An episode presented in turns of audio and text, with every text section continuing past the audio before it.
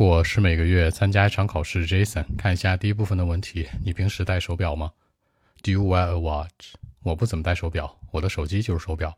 我喜欢的牌子是劳力士，太贵了，买不起，不然我就买了。Okay. Actually, no, I don't.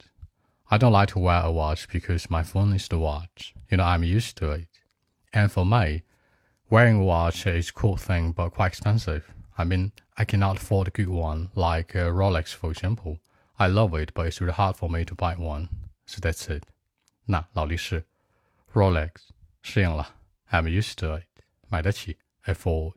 更多文本问题，微信 b 一七六九三九一零七。